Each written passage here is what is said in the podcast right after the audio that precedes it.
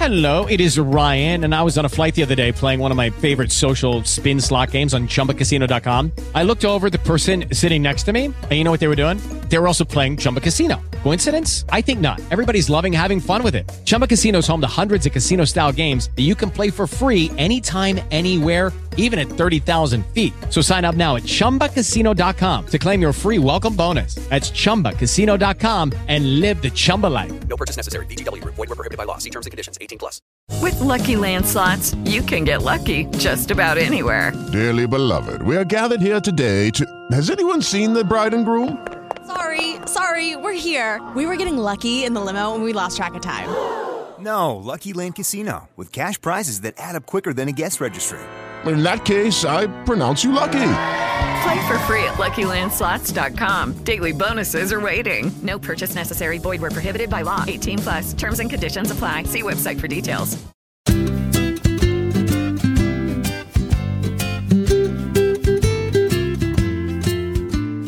Liebe Kontrafunk-Hörer, herzlich willkommen. Hier ist Kontrafunk aktuell am Mittwoch, den 6. Dezember 2023. Was für Voraussetzungen braucht es eigentlich, damit sich die Medizin endlich dafür interessiert, was die sogenannte Impfung mit den Schwangeren gemacht hat? Über dieses Thema sprechen wir mit Professor Sven Hildebrand. Er ist Professor für Frauenheilkunde und Geburtshilfe an der Hochschule Fulda.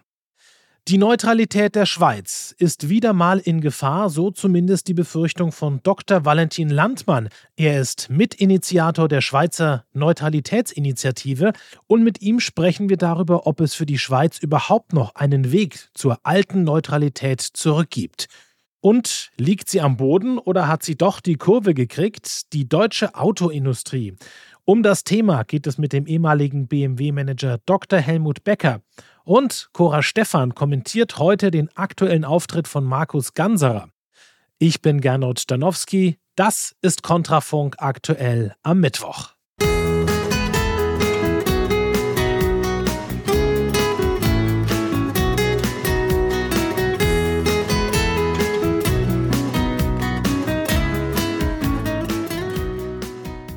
Die Anwendungen von Impfstoffen hat vermutlich dazu beigetragen, viele Frühgeburten und die damit einhergehenden gesundheitlichen Belastungen zu verringern.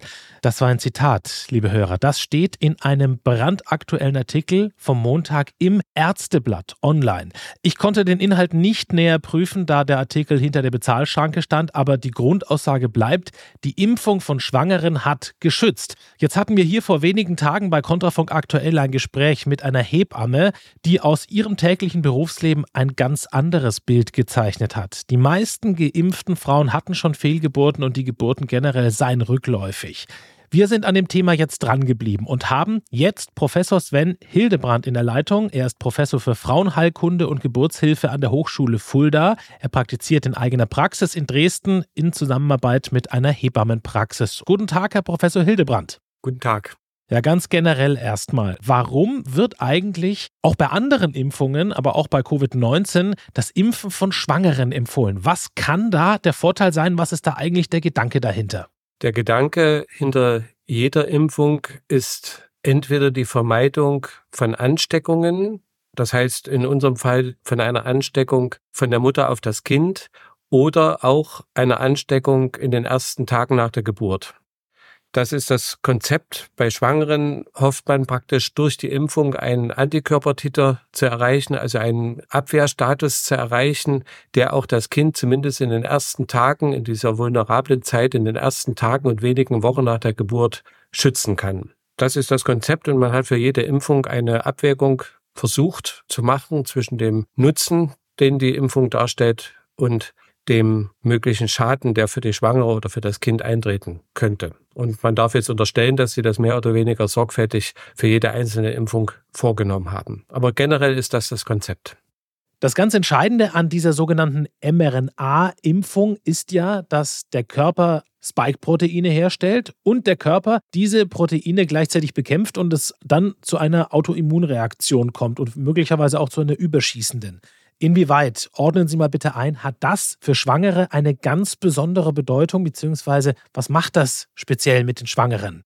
In der Schwangerschaft muss das Immunsystem eine außerordentliche Leistung vollbringen.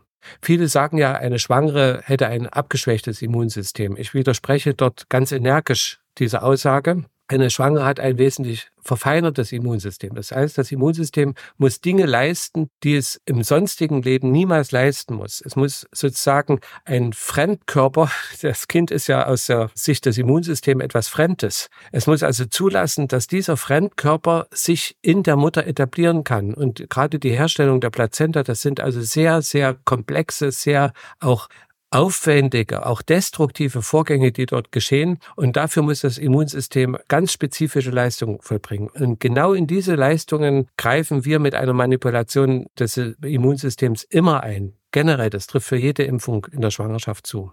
Aber in diesem Fall kommt noch dazu, dass es Hinweise darauf gibt, dass sich diese Spike-Proteine besonders an den Kapillarwänden von kleinen Blutgefäßen anreichern und dort zu sehr komplexen Reaktionen führen. Und wir können also heute im Prinzip noch gar nicht abschließend einschätzen, was das jetzt an den Kapillarwänden in dem Raum, wo die Plazenta sich dann bildet, also der Mutterkuchen sich bildet, eigentlich für Reaktionen bewirken. Das heißt, welche Wirkungen das Ganze im feinstofflichen Gebiet im Bereich der Bildung der Plazenta in der frühen Schwangerschaft haben wird, kann man heute nach meinem Kenntnisstand definitiv nicht abschließend bewerten.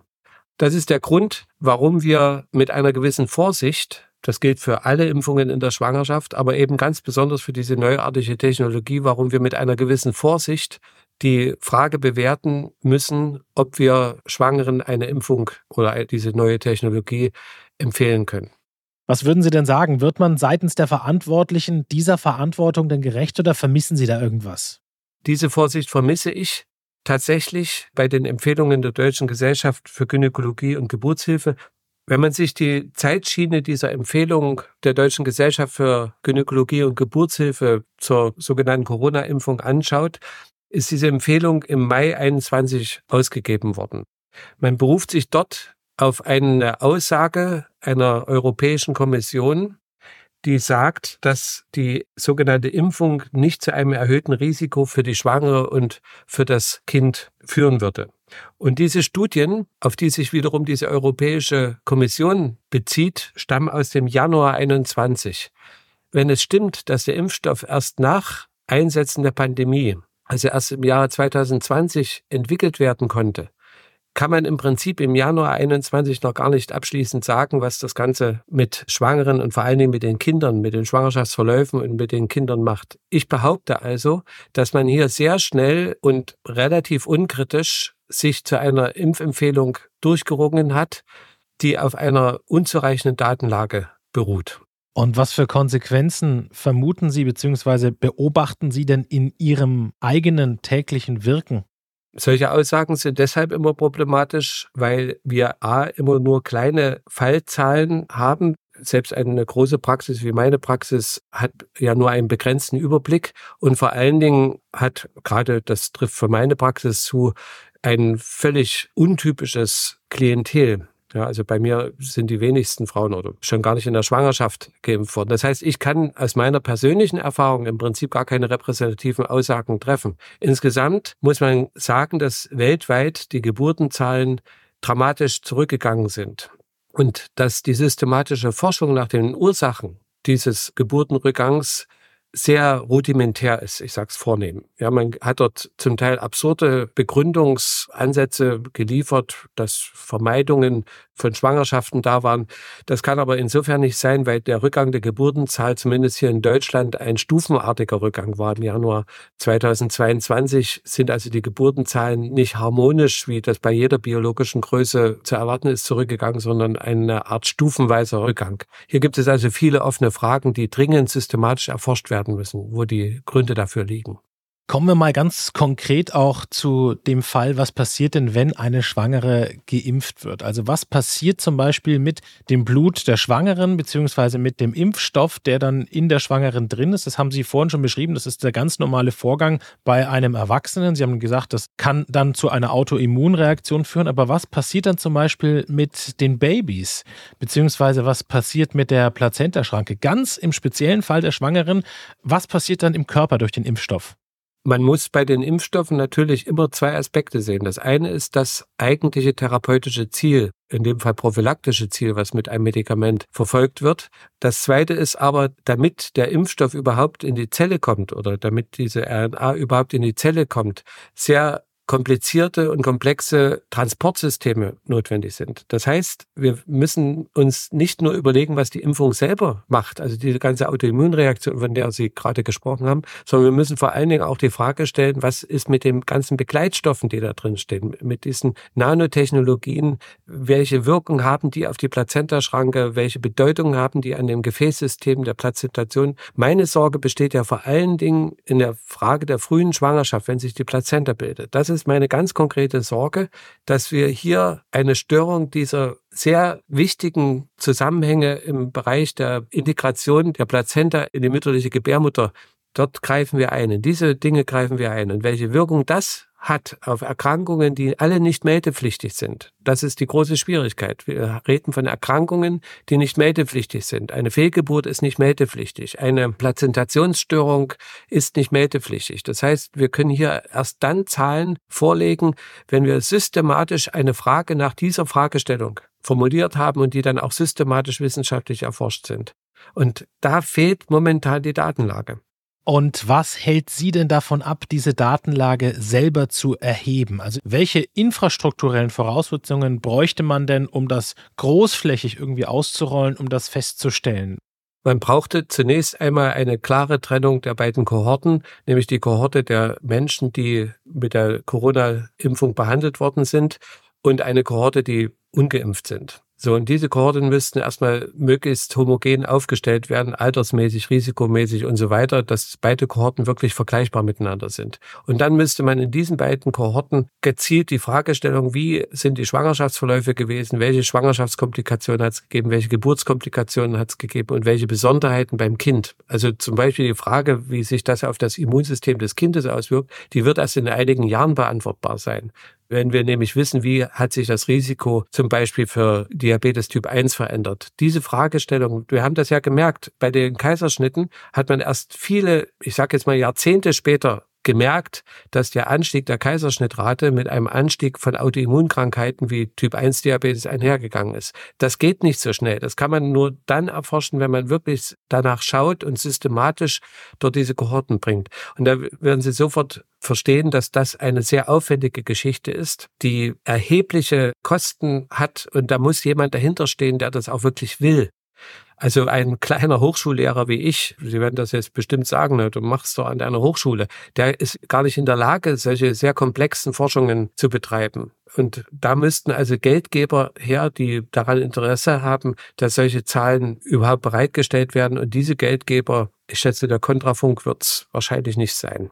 Ja, was das Finanzielle angeht, vielleicht nicht, aber was die Aufklärung angeht, da sind wir immer wieder gerne vorne dabei. Deswegen führen wir solche Gespräche. So auch dieses mit Professor Sven Hildebrand. Er ist Professor für Frauenheilkunde und Geburtshilfe an der Hochschule Fulda.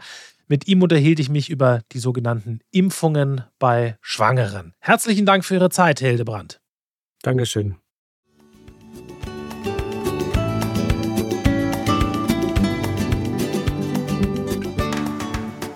Sie hören Kontrafunk aktuell an diesem Mittwoch. Wir stürzen uns rein in ein Urschweizer Thema.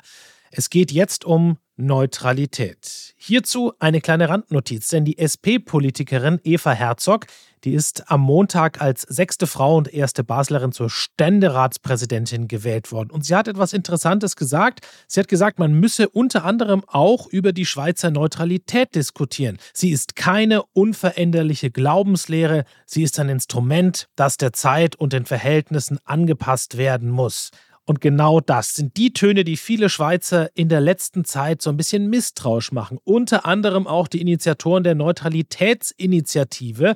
Warum diese Initiative nötig sein soll und was ihr wichtig ist, das bespreche ich mit dem Rechtsanwalt und Mitinitiator Dr. Valentin Landmann. Guten Tag, Herr Landmann. Guten Tag. Ja, zuerst mal, was ist Ihre Absicht mit der Initiative? Da muss man zunächst mal wissen, was ist eigentlich die schweizerische Neutralität? Ende des 18. Jahrhunderts war Europa kriegszerrissen. Und die Mächte versuchten dann einen gemeinsamen Frieden wiederzufinden.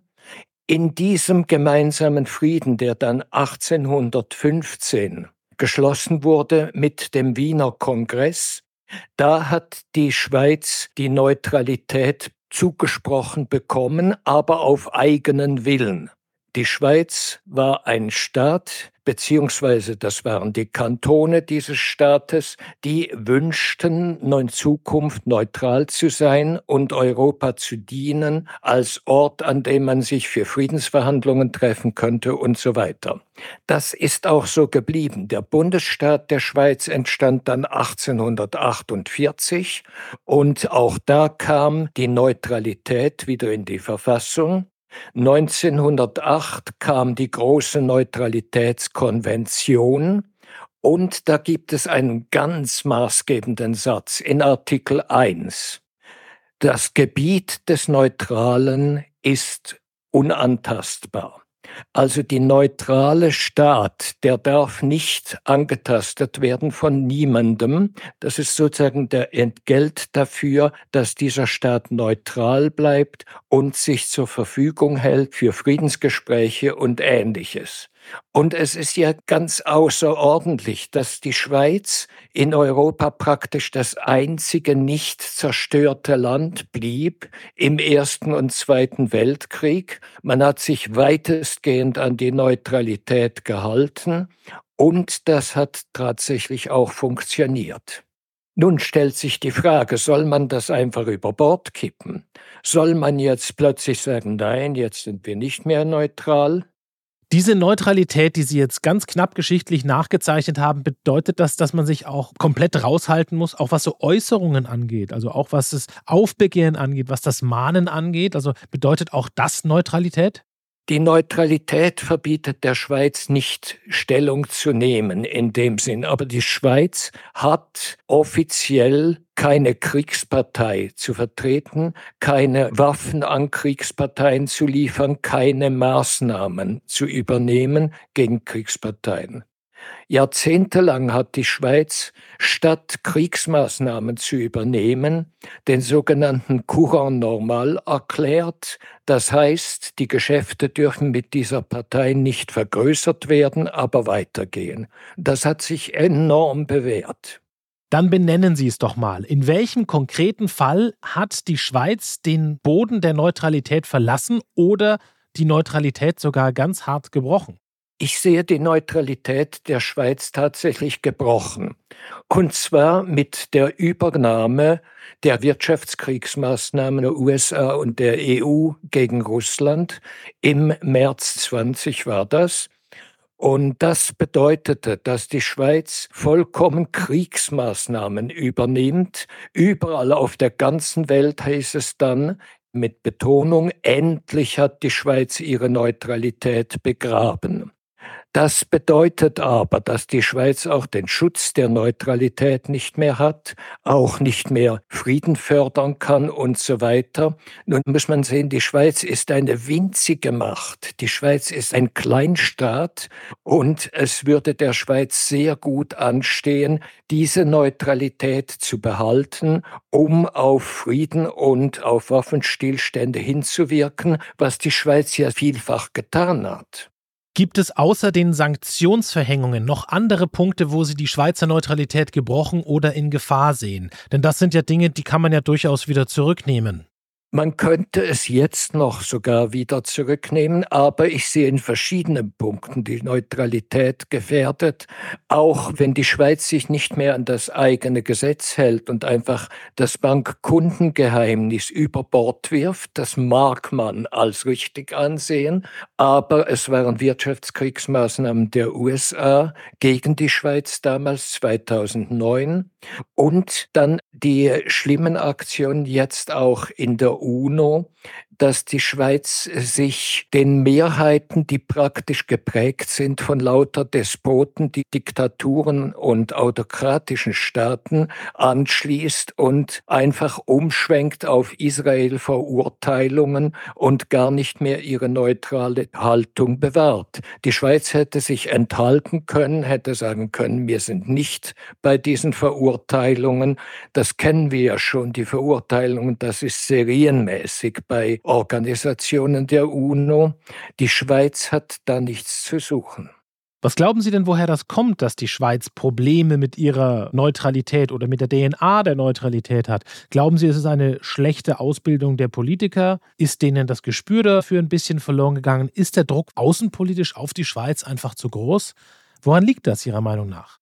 Es ist schwerer proaktiver Leichtsinn, so würde ich es formulieren. Denn was die Neutralität bedeutet hat, habe ich Ihnen schon expliziert.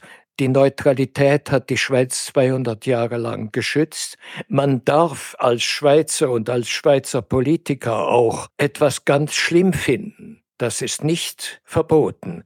Man darf auch der Meinung sein, etwas sei entsetzlich gelaufen oder etwas sei ein Angriff. Aber die offizielle Parteinahme mit Sanktionen und Ähnlichem zu der man vielleicht aus moralischen Gründen neigen mag, bringt dann die Neutralität zu Fall. Das ist ja hier schon ganz klar sichtbar passiert. Die Schweiz wird zum Beispiel von Russland als nicht mehr freundlicher Staat eingestuft. Die Schweiz kann keine Friedensverhandlungen mehr führen. Die Schweiz ist unwichtig geworden als nicht mehr neutraler Staat. Sie wird gar nicht mehr eingeladen zu irgendwelchen Gesprächen über den Frieden in diesem Zusammenhang. In gar keinem Zusammenhang. Auch im Nahen Osten hat die Schweiz leider durch diese Russlandmaßnahmen die vorher erfolgten, ihre Bedeutung praktisch eingebüßt. Mit dieser Übernahme der Maßnahmen ist natürlich auch die Finanzwirtschaft der Schweiz, aber das interessiert vielleicht den Deutschen weniger, getroffen, denn würden Sie jetzt heute zum Beispiel als indischer oder chinesischer Geschäftsmann ihr Vermögen in die Schweiz bringen, wenn sie wissen, dass auf den ersten Schnipp des amerikanischen Präsidenten ihr Vermögen beschlagnahmt oder gar enteignet wird. Immerhin hat die Schweiz noch nicht alles über Bord geworfen und sich noch nicht an die Enteignung der russischen Vermögen gemacht, die vollkommen allen europäischen Rechtsgrundsätzen widersprechen würde. Sie haben gesagt, die Schweiz ist nicht mehr gefragt. Wie wollen Sie denn wieder dahin kommen, dass die Schweiz wieder gefragt ist? Ob man wieder zurück kann. Ich würde sagen, man kann sehr vieles wieder zurückbuchstabieren. Man könnte sagen, es tut uns leid, wir können Wirtschaftskriegsmaßnahmen nicht weiter tragen. Das geht nicht für die Schweiz. Wir machen stattdessen dieses System von Courant normal und man könnte auch sagen, wir müssen leider diese angefangenen Ermittlungsarbeiten beim Internationalen Tribunal, die völlig einseitig in eine Richtung laufen, auch jetzt aufgeben. Das ginge wohl. Eine Neutralität funktioniert nur, wenn alle Großmächte sie akzeptieren. Und wenn Sie mal reinschauen im Internet, wer alles die Neutralitätskonvention unterschrieben hat, das waren einfach alle. Also auch Russland, auch die USA und die Großmächte alle in Europa. Auf jeden Fall einfach zu sagen, wir sind dann übrigens trotzdem noch neutral, weil ein Bundeshausjurist das irgendwie so sieht. Das ist Quatsch. Es geht darum, ist die Neutralität noch generell anerkannt? Und das ist auch der Moment, weshalb wir diese Neutralitätsinitiative gestartet haben. Die Neutralitätsinitiative will in der Verfassung die Neutralität ganz eindeutig festschreiben und auch festschreiben, dass man zum Beispiel keine Wirtschaftskriegssanktionen mitmachen darf, keine Kriegshandlungen natürlich sowieso und sich in diesem Sinne neutral verhalten muss. Das schließt nicht aus, dass man moralisch eine Seite gut und eine Seite schlecht findet. Die Neutralitätsinitiative der Schweiz sammelt bis zum 8. Mai 2024 noch Unterschriften. Über das Thema Neutralität der Schweiz sprach ich mit Dr. Valentin Landmann. Herr Landmann, vielen Dank für Ihre Zeit und Ihre Ausführungen. Danke auch.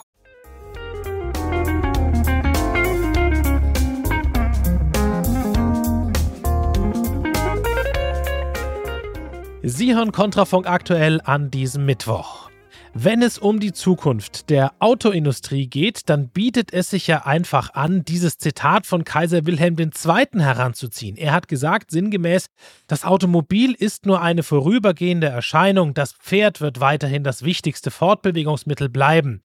Wäre der Kaiser in diesen Zeiten geboren, würde er vielleicht sagen, nicht Pferd, sondern Lastenfahrrad. Aber Spaß beiseite. Damals ist es zwar anders gekommen, aber es ist nicht zu bestreiten, dass die Autoindustrie sich in unruhigem Fahrwasser befindet. Gerade die deutsche.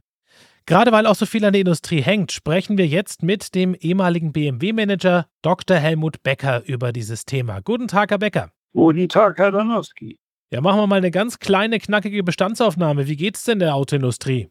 It is Ryan here, and I have a question for you. What do you do when you win? Like, are you a fist pumper? A woohooer, a hand clapper, a high fiver. I kind of like the high five, but if you want to hone in on those winning moves, check out Chumba Casino. At ChumbaCasino.com, choose from hundreds of social casino style games for your chance to redeem serious cash prizes. There are new game releases weekly, plus free daily bonuses. So don't wait. Start having the most fun ever at ChumbaCasino.com. No purchase necessary. VGW. Void were prohibited by law. See terms and conditions. 18 plus. Auch der Autoindustrie geht gemischt, muss ich sagen. Also was die aktuellen Zahlen anbelangt, und Sie führen dieses Interview zufälligerweise genau zum richtigen Zeitpunkt, denn von der halben Stunde sind die neuesten Zahlen für November rausgekommen, was die Branche anbelangt, und da können wir gerne drüber sprechen. Also der Autoindustrie geht es jedenfalls besser, als viele glauben. Aha.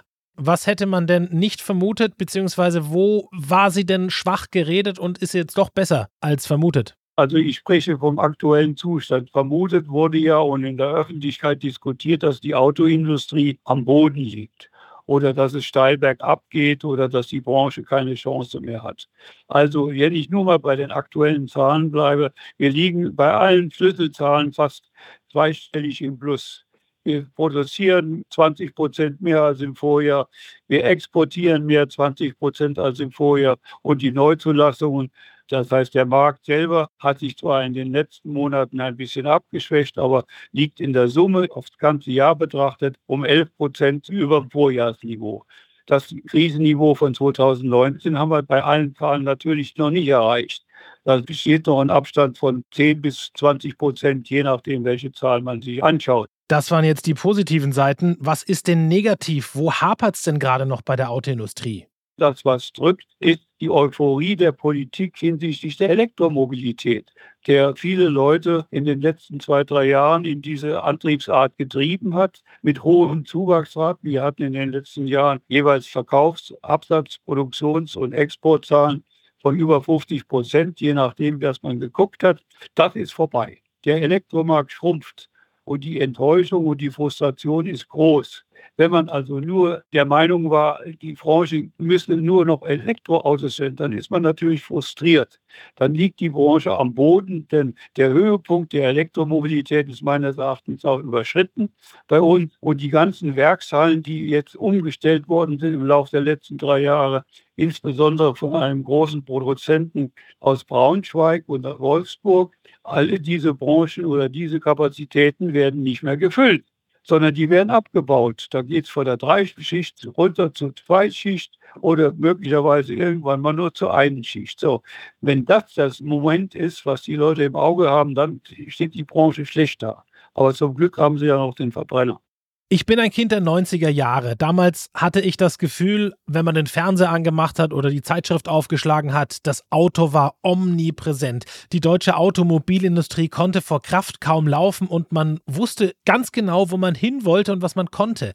Alle hatten Anteil am Markt, Opel die Mittelklassewagen, BMW für alle, die es sportlich wollten, Mercedes die Oberklasse und Sicherheit, Audi die Sparsamkeit inklusive ein bisschen Luxus und Porsche war wie immer auf der Überholspur unterwegs. Würden Sie den Satz unterschreiben, wenn ich sage, die deutsche Autoindustrie hat ihre DNA so ein bisschen verloren und weiß gar nicht mehr so richtig, wo sie hin will? Ja, da gebe ich Ihnen vollkommen recht. Das stimmt zu 100 Prozent. Denn wir waren ja Weltmeister im Verbrennergeschäft. Alle die Zahlen oder all das, was Sie da eben genannt haben, rührt ja auf dem Verbrennermotor, wo wir in den 90er und ab Jahr 2000 den Weltmarkt mehr oder weniger im Griff hatten. Wir waren Verbrenner-Weltmeister. Die führende Kraft. Das ist eindeutig vorbei. Die Vormachtstellung, die die deutsche Autoindustrie einmal hatte, und davon haben Sie gesprochen, mit Ihrem Konto von Kraft gar nicht laufen. Diese Vormachtstellung ist weg. Die haben wir abgegeben sozusagen an die Anbieter aus Asien, hier insbesondere an China. China ist im Kommen, aber das ist eine Geschichte, über die werden wir sicher noch weiter reden. Da können wir gleich mal einhaken, denn die Chinesen investieren massiv, gerade in Europa, in, ich habe es jetzt gelesen, 20 Industriehallen, wo Verbrennermotoren hergestellt werden sollen. Bitte, Herr Becker, sagen Sie mir, wie konnte es dazu kommen, dass ausgerechnet die Chinesen in Europa, dem Land der Automobile schlechthin eigentlich, auf einmal daherkommen und da 20 neue Werkshallen hinstellen? Also, wenn ich jetzt Bayer wäre, würde ich sagen, wo sind wir denn? Was Sie da schildern, sind zwei Fehlentwicklungen. Einmal ist es die Fehlentwicklung im Management der nicht BMW-orientierten Autohersteller. Ich fange in Stuttgart an und Sie können hochgehen bis nach Wolfsburg. Das sind Fehlentwicklungen und Fehlentscheidungen. Man hat sich eindeutig auf die Elektromobilität versteift. Punkt eins. Punkt zwei ist, die Politik hat den Verbrennerverband sozusagen verteufelt. Und das haben die deutschen Hersteller geglaubt, bis auf einen, den ich erwähnt habe. Und infolgedessen ist das, was Sie schildern, eingetreten. Die Chinesen kommen nun plötzlich mit deutscher Hilfe. Denn diese Unternehmen, die hier in Europa die Werkshallen anmieten, haben entweder europäische Partner in China, die ihnen die Verbrennertechnologie geliefert haben und dann von den Chinesen weiterentwickelt worden sind, oder sie haben sich selber eingekauft in Deutschland. Nehmen Sie das Beispiel Daimler, wo 20 Prozent oder noch mehr, man weiß es nicht genau, des Aktienkapitals inzwischen in chinesischer Hand und zwar bei Geely liegen. So, das ist einer der größten Autohersteller in China, der auf Elektroautomobilen groß geworden ist und jetzt die Verbrennertechnologie übernimmt. Und das spielen die zu uns dann zurück. Inzwischen sind 10.000 Daimler-Ingenieure in China tätig, um dort Verbrenner zu entwickeln, wegen dieser unsinnigen Entscheidung, die wir hier in Europa getroffen haben, dank der Politik, den das Management gefolgt ist, dank dieser unsinnigen Entscheidung, den Verbrenner an Akta zu legen und nur noch auf Elektromobilität zu sehen. Das haben wir uns selber zuzuschrauben. Aber das sind nicht alle von betroffen. Kommen wir mal auch zur Autobegeisterung der jungen Generation. Wenn man mal ins Internet schaut und die Schlagworte Auto und Begeisterung eingibt, dann kristallisieren sich so zwei Ergebnisse heraus. Da findet man Artikel mit dem Tenor, die meisten jungen Leute wollen gar kein Auto, die fahren mit den Öffis, die verzichten ganz gerne und sind klimabewusst. Das kommt dann meistens aus der Feder von irgendwelchen Klimaschützern. Und die andere Seite ist, und die anderen Artikel, die kommen eher so vom ADAC oder von Automotorsport. Da steht dann, auch die jungen Leute stehen wieder auf Autos. Wie sieht es denn aus? Liegt da die Wahrheit in der Mitte? Wir hatten mal eine Bewegung in der Richtung, wie Sie geschildert haben am Anfang, dass man das Auto verbrennen wollte oder man hat verpönt. Es war verpönt, Auto zu fahren. Das war nicht mehr schick war umweltschädlich und infolgedessen, das wollte man nicht. Dieses Green Movement, die grüne Bewegung, ja, die hat alle Bereiche erfasst. Carsharing und so weiter, die ganzen Modelle, die in der Regel aber von Unternehmensberatern entwickelt worden sind für die Gesellschaften. Diese ganzen Modelle wurden aufgesetzt, haben unheimlich viel Geld verbrannt und wurden wieder eingestellt. Carsharing ist tot. Die ganzen Betreiber stellen das ein aus Kostengründen. Das rechnet sich nicht, weil die Leute das nicht wollen. Und das ist auch ganz normal, das muss ich dazu sagen. Ein Auto ist ja mehr als ein Fortbewegungsmittel von A nach B und ist auch mehr, und das erfahren auch die jungen Leute, als ein Instrument zum Daddeln. Stellen Sie vor, Sie fahren autonom als Fährung und schauen sich unentwegt Netflix an oder irgendwelche Serien an, während Sie im Auto unterwegs sind. Das ist ja nicht die Wirklichkeit. Die Wirklichkeit sieht ja nun völlig anders aus.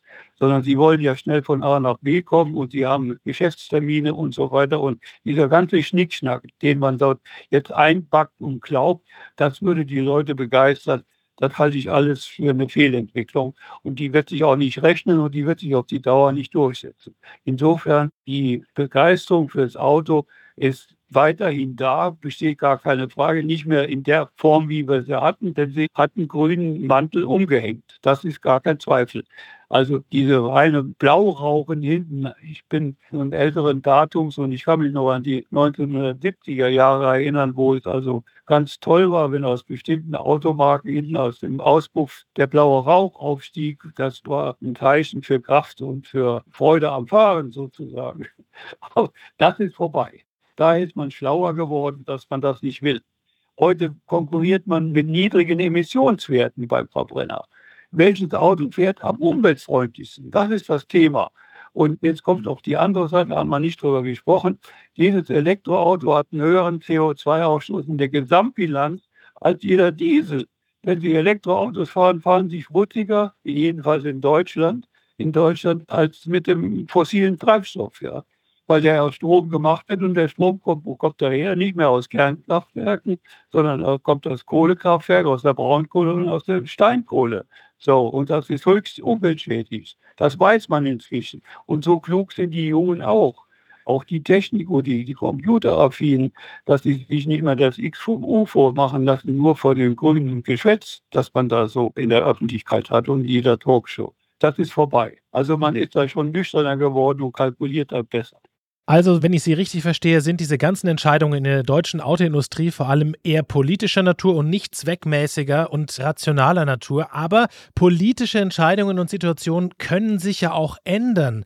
Aber ab wann würden Sie denn sagen, gibt es einen Point of No Return, gerade auch in der Autoindustrie, wo dann alles in Scherben liegt und man diese Entscheidungen nicht mehr so weit rückgängig machen kann, dass noch eine vernünftige Industrie da ist? Das ist schwierig zu beziffern. Was wir jetzt im Moment erleben, ist sicherlich die Reaktion der potenziellen Käufer auch auf die Verschlechterung der Rahmenbedingungen. Verstehen Sie, Sie können das nicht einseitig zuordnen, auch die politischen Entscheidungen, nur Elektromobilität ist gut und so weiter und Verbrennerverbot. Das Verbrennerverbot muss weg. Oder es muss zumindest so modifiziert werden, dass andere Treibstoffarten eine Möglichkeit haben, die den Verbrenner am Leben halten. Wenn wir den Verbrenner nicht am Leben halten können, das ist eine definitive Aussage von mir, wenn wir den Verbrenner nicht am Leben halten können, indem wir ihn anders füttern, also klimaneutral füttern und nur auf Elektromobilität sind, dann ist die deutsche Autoindustrie geliefert. Denn die werden von den Chinesen sozusagen überrollt. Das ist die Zukunft, nicht im Moment. Aber das spielt sich ab und wird sich im Laufe der nächsten Jahre herausstellen. Die Chinesen können das besser und die können das billiger. Und da haben wir keine Chance. Ganz schlicht und ergreifend. Wenn also unsere Politik meint, sie könnte bei diesem Elektroweg bleiben, dann hat sie die Autoindustrie geopfert. Mehr kann ich dazu nicht sagen. Da muss sie damit leben, dass wir hier tatsächlich irgendwo ins Mittelfeld der wirtschaftlichen Entwicklung zurückfallen. Wir sind ja jetzt schon hinten dran. Und wir wissen, das wäre fatal für die gesamte deutsche Industrie, denn an der Autoindustrie hängt, wie wir wissen, unglaublich viel dran. Eine kleine Bestandsaufnahme, was die deutsche Autoindustrie noch kann, wie groß die Begeisterung für Autos in Deutschland noch ist und wohin man vielleicht wieder schwenken sollte. Darüber sprach ich mit dem ehemaligen BMW-Manager Dr. Helmut Becker. Vielen Dank für Ihre Zeit. Gern geschehen.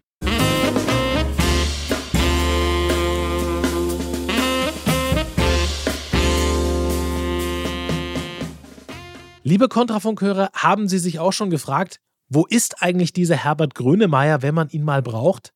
Jetzt könnte sich der Sänger wirklich gesellschaftlich mal nützlich machen und singen, wann ist eine Frau eine Frau? Der grüne Bundestagsabgeordnete Markus Ganserer beantwortet diese Frage mit aufreizendem Aufzug und mit der Einstellung, eine Frau ist eine Frau, wenn sie sich so anzieht und so tut, als wäre sie eine. Hören Sie jetzt zu dem Thema Fetisch im Bundestag einen Kommentar von Cora Stephan. Die LGBTQIA-Plus-Bewegung, ich kann die Buchstabenfolge immer noch nicht auswendig, ist eine Mogelpackung. Alice Weidel ist lesbisch, aber nicht queer. Der Ex-Muslim Ali Utlu oder der Rechtsanwalt Ralf Höcker sind schwul, aber weder transgender noch asexuell.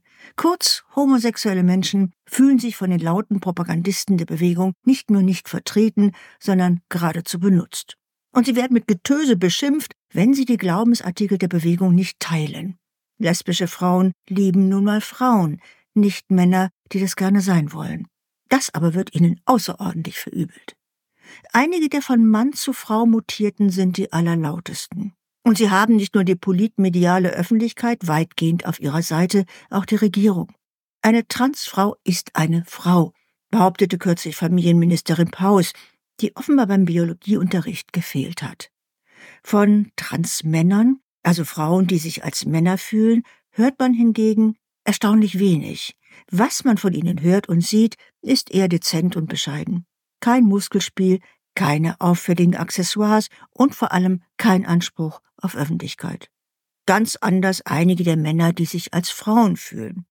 Georgine Kellermann, einst ein Georg, behauptet zwar von sich, die schönste Frau der Welt zu sein, trägt aber wenigstens das eigene schüttere Resthaar und kleidet sich wie eine Sekretärin der 50er Jahre. Das ist noch einigermaßen erträglich. Tessa aber, biologisch identisch mit Markus Ganserer, trägt eine üppige Langhaarperücke und kleidet sich wie der schwüle Traum eines Mannes von einer zu allem bereiten Frau. So erschien er sie es kürzlich im Familienausschuss des Bundestags in einem durchsichtigen Dessous, das großzügig Blicke auf BH und Bauch gewährte. Niemand protestierte und verwies auf die Würde des Hohen Hauses dieser Bundestagspräsidentin Petra Paus offenbar eher durch die konservativ klassisch gekleidete Beatrix von Storch beeinträchtigt, die zwei Ordnungsrufe kassierte, weil sie den die das Abgeordnete Tessa Ganserer mit dem Namen ansprach, der in seinem Pass und im Abgeordnetenverzeichnis steht, Markus. Ein Ordnungsruf kostet 1000 Euro, bei Wiederholung 2000. Und wenn das sogenannte Selbstbestimmungsgesetz verabschiedet ist, schlägt die Erwähnung des Dead Names der mutierten Person mit 10.000 Euro zu Buche. Die Wahrheit soll uns lieb und teuer sein. Die Wahrheit über Markus Ganserer. Er ist 45 Jahre alt, stammt aus Zwiesel im bayerischen Wald, machte nach der Hauptschule eine Ausbildung zum Forstwirt und hat nichts mit Tessa Ganserer zu tun, auch wenn die Linke mit der SED rechtsidentisch sein mag. Ihn gab es bis zum November 2018. Er saß fünf Jahre für die Grünen im Bayerischen Landtag, hat mit seiner damaligen Frau zwei Kinder gezeugt und gelangte 2021 auf einem Frauenplatz in den Bundestag. Ganserer hat weder sein Geschlecht operativ angleichen lassen, noch hat er seinen Personenstand amtlich geändert. Tessa aber meint, sie sei mit jeder Faser meines Körpers Frau, denn schließlich ein Penis ist nicht per se ein männliches Sexualorgan. Und ihren beiden Söhnen ist sie selbstredend die Mutter, jedenfalls lässt sie sich so anreden. Das erklärt natürlich vieles, auch, dass sich Tessa nicht für eine tatsächliche Transition entschieden hat, dann hätte sie keine Kinder zeugen können. Also er, oder wie oder was. Nun kann es viele gute und nicht ganz so gute Gründe geben, warum ein Mann eine Frau sein will. Tatsächlich gibt es das ja Menschen, die sogenannten Zwitter, die sowohl männliche als auch weibliche Geschlechtsorgane haben und darunter leiden. Es gibt sexuellen Fetischismus, worunter auch die Lust am Verkleiden gezählt wird. Doch während das beim Indianerspiel als kulturelle Aneignung gilt, müssen Frauen eben hinnehmen, wenn sich Männer mit minderem Geschmack als Frauen verkleiden. Überdies ist ja nicht zu bezweifeln, dass Frausein heute mit allerlei Privilegien einhergeht. Nein, nicht nur der Frauenparkplatz ist gemeint, sondern die Frauenquote hier, da und dort, mit deren Hilfe Ganserer in den Bundestag gelangte, was sich finanziell wirklich lohnt. Nun, seit das Wechseln der Geschlechtsidentität beklatscht und propagiert wird, unterziehen sich viele junge Menschen einer medizinischen Behandlung, die sie später bitter bereuen, etwa wenn sie feststellen, dass sie gar kein Mann seien, sondern Frauen lieben wollen. Das genau ist das Gefährliche am neuen Selbstbestimmungsrecht. Und dass es Ungleiches gleich macht und damit Ungerechtigkeit schafft, etwa im Frauensport. Oder Übergriffigkeit sanktioniert, etwa durch den Zugang von biologischen Männern zu geschützten Frauenräumen. Monika Mengel, einst Sängerin bei den Flying Lesbians, aus einer Zeit, als man manches noch heiter nehmen konnte, hat beim Familienministerium gegen das Selbstbestimmungsgesetz protestiert. Das Gesetz stärke in erster Linie die Rechte von Männern, die nun dafür sorgten, dass eine gefühlte Identität Gesetzeskraft annehmen kann. Das ist nun wirklich ein genialer Schachzug. Macht Gefühle zur Staatsräson. Das war der Kommentar des Tages von Cora Stephan.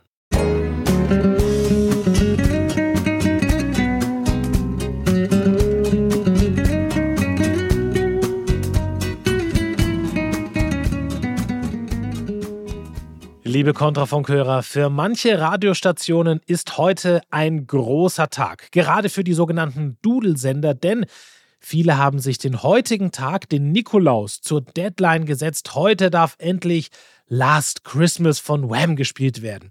Das machen wir natürlich nicht, aber auch wir werden langsam aber sicher so ein bisschen adventlicher und weihnachtlicher, auch in unseren Abendsendungen, zumindest bei der Bewerbung der Abendsendungen. Heute Abend um 20.05 Uhr nach den Kontrafunk-Nachrichten ist wieder Ludgers Welt dran. Genießen Sie gleich in einem kurzen Ausschnitt die Art und Weise, wie weihnachtlich er uns darauf vorbereitet. Ich sage danke für Ihr Interesse heute. Ich wünsche Ihnen einen schönen Nikolaustag. Ich bin Gernot Danowski. Tschüss, machen Sie es gut und bis bald. Sie hören heute Teil 2 meines Abendprogramms Orwell war ein Optimist. Richtig, wenn das hier Teil 2 ist, dann gab es natürlich schon Teil 1 und das Gute ist, auf der Kontrafunk-Internetseite stehen zurückliegende Ausgaben fast aller Sendungen brav und rund um die Uhr downloadwillig bereit. Schauen Sie mal vorbei. Am besten auch im Kontrafunk-Shop, denn unter anderem da gibt es mein Programm Orwell war ein Optimist auf einer Hörkassette. Jawohl. Ich sage es gerne erneut. Da im Stream-Zeitalter offenbar kaum noch jemand einen CD-Player hat, dachte ich, wenn schon Retro, dann richtig. Ganz ehrlich, Allein solch eine Kassette samt Hülle in der Hand zu halten und zu schütteln ist ein haptischer Genuss und keine Bange. Ein Download-Code ist auch dabei. Er führt zu mehreren hochwertigen MP3-Dateien. Vielleicht legen Sie zusätzlich noch einen Bleistift unter den Weihnachtsbaum als hochwertiges Reparaturwerkzeug. Man weiß ja nie. Auf jeden Fall wäre eine solche Hörkassette doch sicher ein besonderes Präsent zum Feste, bei dem alle Augen machen.